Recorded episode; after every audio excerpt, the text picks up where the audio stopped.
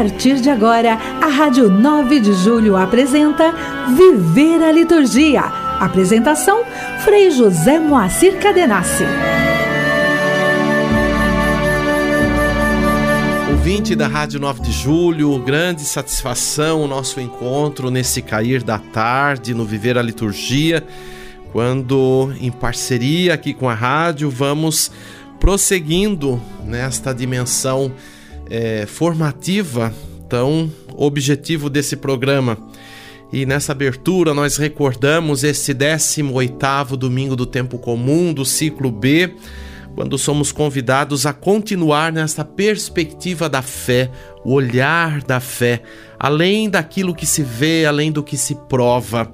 Esta é a mística do capítulo 6 do Evangelho de João, que numa sucessão de domingos estamos aqui é, proclamando para assim também, neste ciclo B que dá lugar ao Evangelho de João, porque ciclo B é o Evangelho de Marcos, mas temos esse roteiro do pão da vida, este discurso do pão da vida, que mais uma parte hoje proclamada nas celebrações, nos faz então aprofundar esta dinâmica de fé. Esta dinâmica que não é só o que foi contado pelo Evangelho, enquanto a experiência que os primeiros seguidores, os judeus, tiveram com a presença de Jesus, mas isso se estende até os nossos tempos e estender-se-á na experiência de todos os cristãos, porque é esse âmbito de fé que nos faz reconhecer realmente o Senhor como o pão da vida, algo que vai além do pão material, na expressão do pão material, naqueles que tiveram com Jesus a experiência da condivisão dos pães e dos peixes, como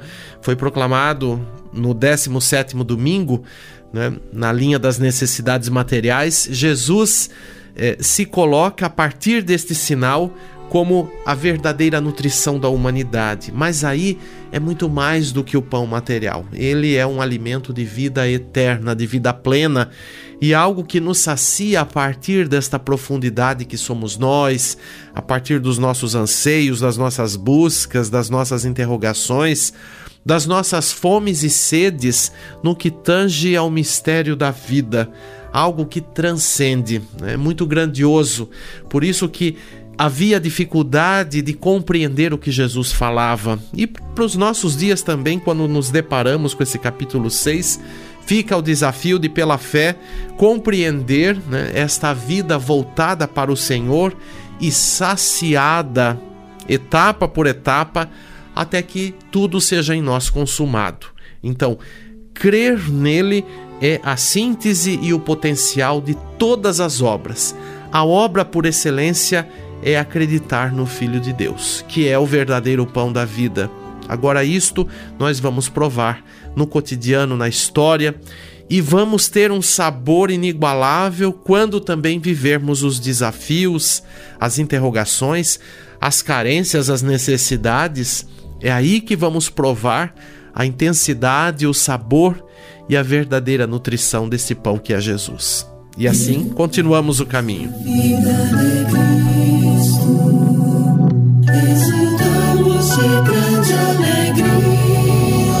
Liturgia semanal.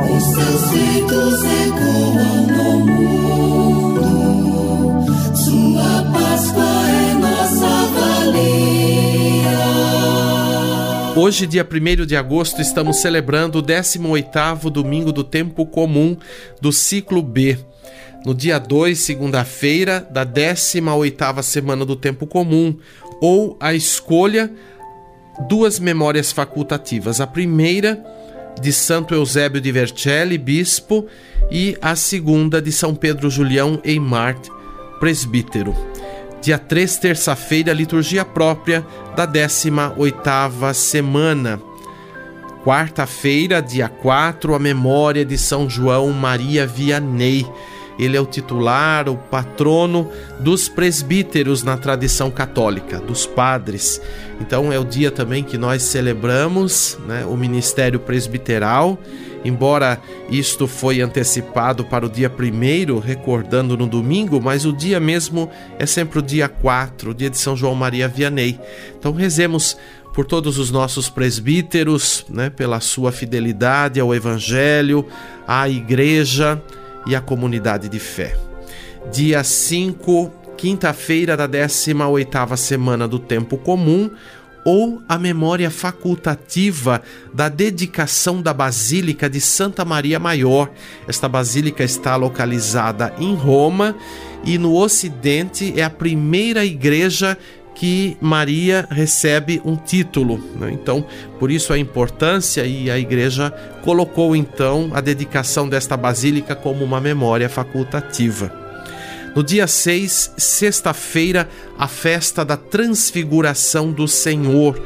Então, dentro do calendário litúrgico, nós recordamos que por duas vezes no ano recordamos a Transfiguração, celebramos este dia 6 de agosto, que é o dia festivo, mas também recordamos no segundo domingo da quaresma, de todos os anos, de todos os ciclos, como o itinerário de ressurreição. Esta imagem da transfiguração é, na verdade, a manifestação do próprio ressuscitado, de uma forma antecipada no itinerário de subida a Jerusalém para Jesus viver a sua Páscoa. Mas também aqui no Brasil, né, principalmente Portugal, de quem herdamos essa tradição, é, também o povo, a piedade popular, celebra o bom Jesus. Bom Jesus de Matozinhos, Bom Jesus da Cana Verde, Bom Jesus de Pirapora e por aí vai. Né, os títulos conforme os lugares, mas é sempre o Jesus. E este bom Jesus é apresentado até de uma forma distinta em relação ao Jesus transfigurado. É o Jesus é, apresentado por Pilatos diante do povo, ele já todo flagelado. Né? Então, Unimos essas duas imagens para falar do Jesus, a única pessoa, o Filho de Deus, que, pelo mistério da sua paixão, morte e ressurreição, nos convida também nós a vivermos esta transfiguração. Quando nós vamos no cotidiano superando, ultrapassando os limites, os horizontes que podem parecer ali definitivos, mas que são, na verdade, meios para alcançarmos uma meta plena. Então, assim vivemos a transfiguração. Dia 7, sábado da 18ª semana do tempo comum, ou a possibilidade da memória facultativa da Virgem Maria no sábado, ou a escolha a memória facultativa de São Caetano, presbítero. No entardecer do mesmo sábado, a celebração das primeiras vésperas do Dia do Senhor, com o 19 domingo do tempo comum. Você está ouvindo Viver a Liturgia com Frei José Moacir Cadenassi.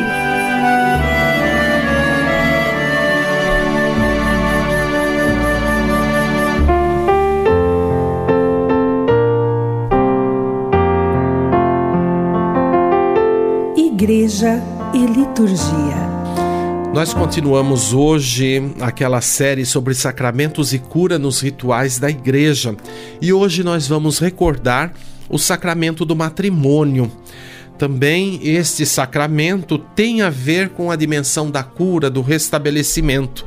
Pode ser surpreendente afirmar assim, mas quando se assume, se vive o seu sentido, como se pode apreciar na dinâmica da vida matrimonial. O centro do matrimônio é o amor a dois, comprometido entre o homem e a mulher.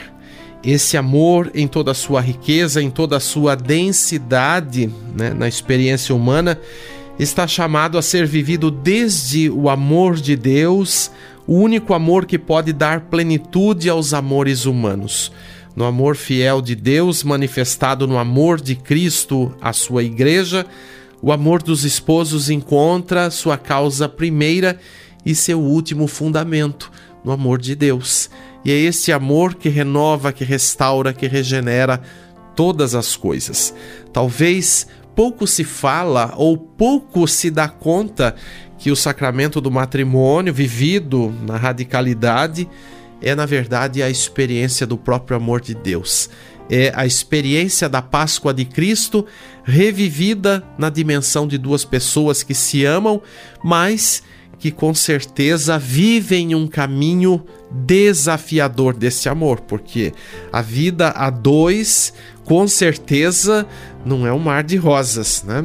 Dentro daquele aspecto que a gente possa conceber do romantismo, dessa coisa que ficou muito registrada no inconsciente coletivo que a gente é, capta também do mundo artístico, né? principalmente da música, das artes visuais, que viveram esse período do romantismo e que também nesse aspecto foi aí é, despertado, inculcado nas pessoas esse amor a nível do romântico, que está aí na, na grande dimensão é, do inconsciente coletivo, do, do afeto das pessoas, né? E de repente no encanto ou no desencanto das relações é muito difícil, com certeza, mas é esse amor nutrido em Deus que é a representatividade do que é amar, do que é doar-se, né? Que com certeza ultrapassa o romantismo, mas é o concreto da entrega de cada dia, né? é associada à entrega de Jesus no seu mistério pascal na sua cruz. Então, é esse compromisso e mútuo à entrega, fidelidade no amor e unidade permanente que se convertem em fonte, né, restauradora, curativa, em força para superar as dificuldades, se se vivem em relação ao mistério do amor de Deus, para que quem tem essa consciência, porque senão vai ser um desgaste muito grande, né? Há uma tendência e também é, se há um desânimo. Muitos até nem vão em frente porque acaba sendo uma situação insuportável. É óbvio que nem todo mundo que vai fazer a celebração do matrimônio na igreja está com essa consciência toda, com essa convicção toda. E nessa dimensão da fé associada à dimensão do amor do Criador e do Filho na sua entrega pascal. Mas não existe amor sem dor. Né? Isso não é masoquismo, mas isso é realidade. Porque a vida dois, como todas as opções que fazemos na vida e, e no caminho da fé cristã, exigem renúncia. Né? Então, isto realmente é muito desafiador para quem é sempre com tendência de imperar, de, é, enfim, controlar, de, de ser possessivo, todas essas coisas não filtram na, na experiência do amor, não só na linguagem, mas na experiência, na vivência do concreto do amor. Então, a renúncia ao egocentrismo, a considerar o eu a medida matrimonial do aceitável ou recusável, é um requisito e um integrante essencial do verdadeiro amor Amor e sacrifício são como as duas faces inseparáveis de uma mesma realidade, mas a capacidade de fazer que o sacrifício seja amor e o amor seja sacrifício tem para o cristão um referencial e um modelo incomparável. O amor de Deus manifestado na entrega e no sacrifício de Jesus Cristo. Também o amor sacrificado dos esposos é curador cura os dissabores da vida matrimonial e familiar. É um testemunho que tende a enobrecer para quem está vendo, para quem convive, para os filhos em particular, para os que é, mantêm a, a, a dimensão da prole. Mas a frutuosidade do amor matrimonial nos filhos é também um elemento que consolida uma nova relação familiar. O filho, a filha, em regra geral, unifica e abre o amor a uma nova relação. Se se vive esta realidade como um dom maravilhoso de Deus, como uma manifestação da grandeza e do mistério co-criador do ser humano, pode ser um motivo especial para sanar as debilidades ou fragilidades que se apresentam na vida matrimonial, tanto no nível carnal como no emocional e no relacional. Então, é o amor que faz com que o equilíbrio e a superação possam acontecer nas fragilidades do dia a dia, porque quem também vive um amor para valer né, não está isento de desafios, de contrariedades, de sofrimentos, de oposições, né? De gente que pode rondar também querendo atrapalhar, querendo desfazer. Todas essas coisas são realidades. Então, é nesse sentido que falamos da dimensão curativa do amor, porque ele, na confiança estrita com Deus, é o grande caminho de superação, de autossuperação e de superação no que tange a relação, no que tange aos desafios familiares e a tudo aquilo né, que evoca a dimensão da vida. E no meio de tudo isso, se no suceder-se das diversas etapas da vida matrimonial e familiar sobrevêm os contratempos, os conflitos e as dificuldades, será necessário saber reconhecer a própria responsabilidade e estar dispostos à conciliação e à reconciliação. E daí um elemento saudável, né, que muitas vezes não é tão fácil, mas que é preciso no vencer-se, né? para cada um que é, é cônjuge, mas dialogar. O diálogo afugenta muitos medos, muitas inseguranças, né? Aliás, aumenta a confiança, aumenta a esperança é, quando isso é feito de uma maneira cordial, sem é, acusação, sem condenação, mas dentro daquele espírito do evangelho, até de uma correção. Né? Então, isso é muito importante e isto tem um poder curativo. Né? Com certeza, porque a reconciliação, que é algo tão forte que precisa ser exercitado na vida matrimonial, acontece sempre pela via do diálogo, né? e claro, pela graça de Deus, porque é Deus que, pelo seu amor, porque nos ama profundamente, que nos regenera. Mas nós precisamos abrir os espaços para que esse amor seja comunicado. E assim também a gente encaminha a partir da visão do matrimônio, quando se fala da reconciliação, para o sacramento da penitência, que também é, nos dá este tom do diálogo, né? E que é um sacramento em favor de todos, de quem vive o matrimônio, é, de quem caminha com o Senhor, de quem está nesta via de conversão pela graça do Evangelho. Então foi assim também o sacramento da penitência, que às vezes popularmente chamamos de confissão, reconhecido ao longo da história pelas tradições oriental e ocidental. E assim o declara de modo eloquente o Catecismo da Igreja Católica, né? lá no número 1421. Depois você confere, mas literalmente está lá no Catecismo.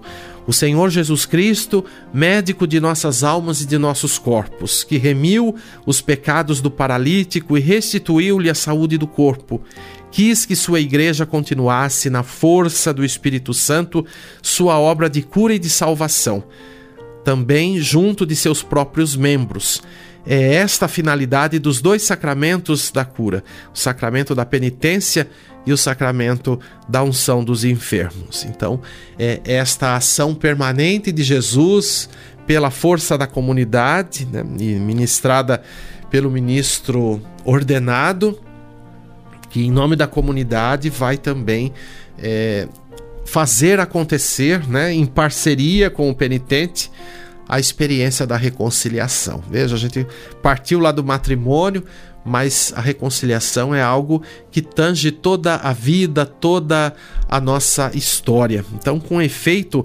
trata-se de um aspecto essencial e permanente do sacramento, como demonstram numerosos dados da tradição. Vejamos então alguns que podemos considerar mais relevantes. Nos evangelhos, conecta, nos evangelhos. Nos evangelhos está em conexão a atividade curativa de Jesus com o perdão dos pecados, né? Por exemplo, a cura do paralítico. Além do mais, ele mesmo declara que não veio para curar os sadios, mas os doentes. Os testemunhos patrísticos né, dos primeiros padres ali teólogos, depois da, da era eh, do Novo Testamento, e os testemunhos também litúrgicos, celebrativos, qualificam com frequência né, o pecado como crime, como morte, como mancha, como enfermidade, como praga, como ferida. Nossa, é difícil essa palavra, mas também como podridão, né? Termos que indicam a compreensão do pecado como algo que machuca, adoece ou até mata a pessoa, né, na sua dimensão da espiritualidade, e depois isso pode repercutir né, em forma de somatização, em forma de malefício, até de doenças. Né? Isto já é cientificamente comprovado. Então, por isso que a importância de uma vida interior, de uma vida mística, espiritual, é, de uma vida psicológica, né, com sanidade com qualidade. Claro que isto não, não faz com que ninguém esteja isento desses conflitos interiores e desses, dessas experiências ditas negativas. Mas o amor de Deus sempre vem em nosso socorro, em nosso auxílio, para nos regenerar, para nos curar, para nos fazer renascer a partir destas experiências que tanto fazem sofrer e que têm aí uma dimensão mortífera. É tudo muito forte dizer isso, hein? Não, não, estou aqui sendo fatal, nem sendo negativista, né? Ou trágico.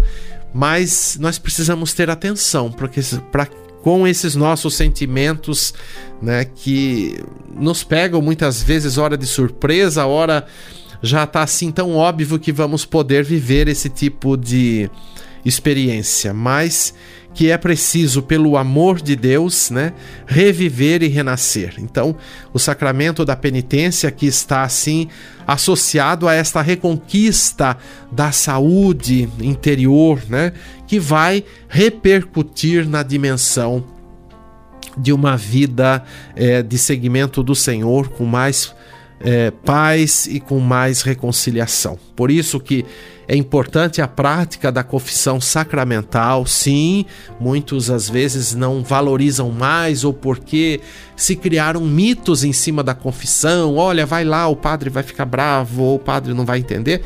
É um risco que pode acontecer, mas se não foi legal aquela experiência, não, não se isole naquela, não feche a sua experiência com aquele momento, mas procure outro ministro para que você possa estabelecer esse diálogo, né?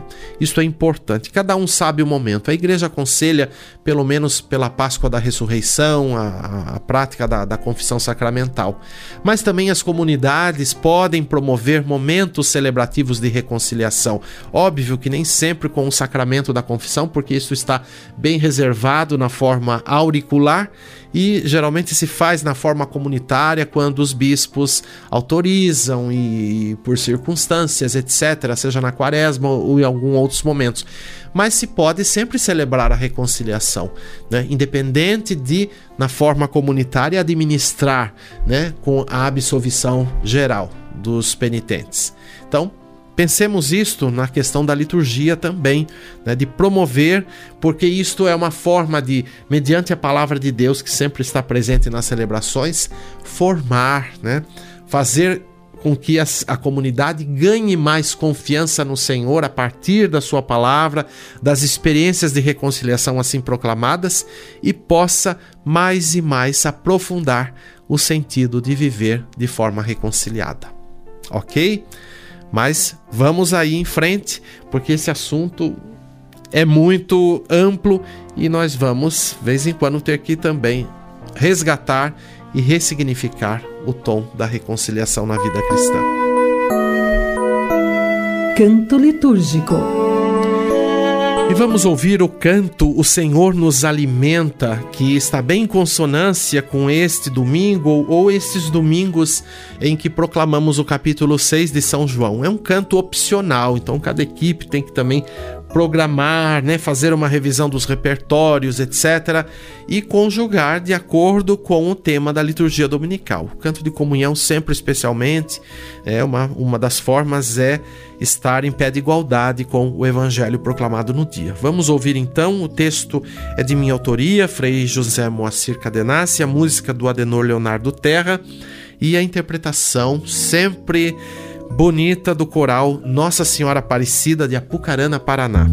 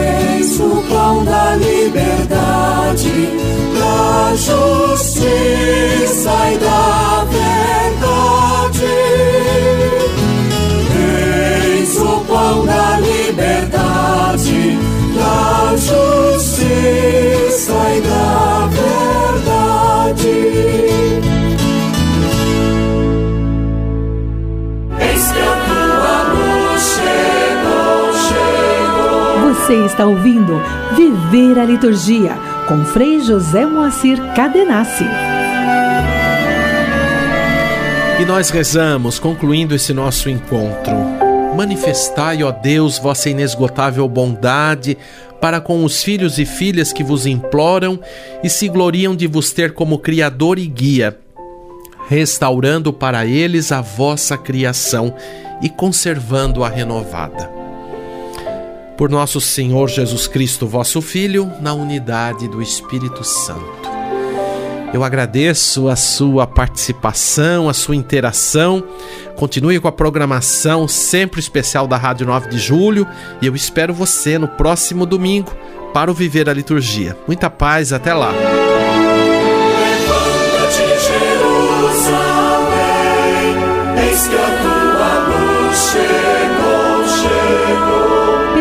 Rádio 9 de Julho Católica, você acompanhou o programa Viver a Liturgia com Frei José Moacir Cadenassi.